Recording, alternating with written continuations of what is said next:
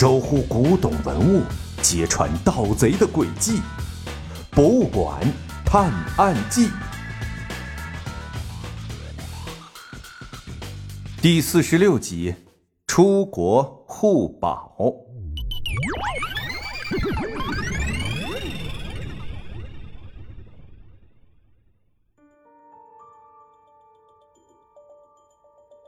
原来。小盲道看到拍卖师手臂和胳膊上的红点儿，他想起来之前财神爷用在他身上的针灸催眠术。看来，这位拍卖师也是被财神爷给催眠了。你干嘛？拍卖师见一个孩子撸起了自己的袖子，他愣了一下后，猛地把胳膊抽回来。各位保安，小盲道退后一步说：“我是侦探小盲道，这位拍卖师有问题。”大家先把他控制住。原来是著名天才侦探小盲道啊！快把他抓起来！原来保安队长早就听过小盲道的大名，听见他这么一说，他立刻指挥手下把拍卖师给抓了起来。而这场拍卖会嘛，也就这样草草的收场了。他们把拍卖师带到会议室审问了一通，可是。什么有用的信息都没问出来，而小小钱却拉住小盲道，对他说：“我把之前的案子做了一个对比，发现了一件事情。什么事儿？嗯，就是财神爷在作案之前，经常会释放一些信号，比如偷牛虎铜案和贵社兵马俑的时候。”小小贤一边说着。一边在屏幕上显示出之前的案件给小盲道看。你的意思是，财神爷准备偷盗真正的五色鹦鹉图？小盲道看着小小贤的屏幕，做出了一副思考的样子。嗯，我不知道，我只负责陈述事实，推理是你的责任，这就叫各司其职。嘿嘿，这个成语用对了。小小贤的眼睛变成了一副笑眯眯的模样。嘿，你这家伙，刚想夸你最近推理能力有进步，又玩起成语来了。小盲道弯下腰，拍着小小贤的头。不过嘛，你提供的这条线索很重要，我看咱们有必要飞一趟美国波士顿。可是，你会说英语吗？小小贤眨着眼睛看着小盲道。呃，这个嘛，嘿，你懂的，人不可能什么都擅长嘛。被小小贤这么一问，小盲道有些略显尴尬的笑着。原来，如此厉害的神探小盲道也不是什么都会呀，他一心研究侦探技术和中国文化，忽略了学习英语。不过没关系，谁叫你有我这个人工智能助手呢？我可是什么语言都会说。小小贤一副得意洋洋的样子。你的意思是带你一起去美国？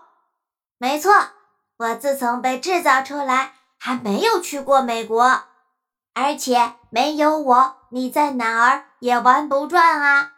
小小贤眨着扑闪扑闪的大眼睛，盯着小盲道。按说你还是能有点用处。那好吧，带你一起去啦！好啊，好啊，呼呼！小小贤听到可以跟小盲道一起去美国，兴奋地围着小盲道跑来跑去的。几天之后，随着飞机降落声响起，小盲道带着小小贤来到了美国。一出机场，小小贤左看看右转转，像是一个开心的孩子。快点，快点！听说这里有很厉害的机器人，我要去见识见识。小小贤催促着小盲道啊，而小盲道却不停的打着哈欠，一副困得马上要睡着的样子。这儿和国内有十几个小时的时差，现在国内正是睡觉的时候，真羡慕你，啊，不用倒时差。小盲道一边说一边打着哈欠。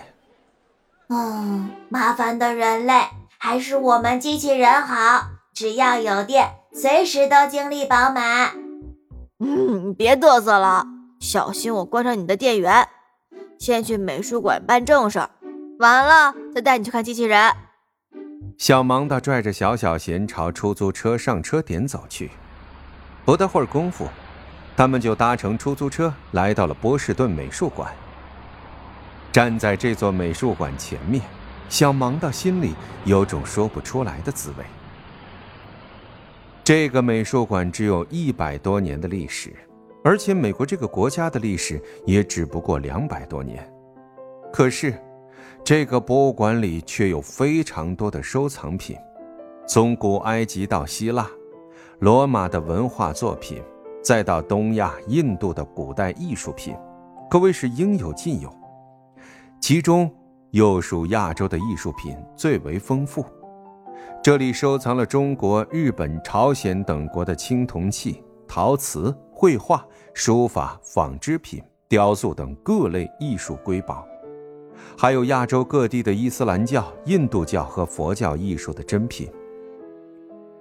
一个自己没有历史积淀的地方，却收藏了大量各个国家的艺术文物，想想也知道是怎么来的。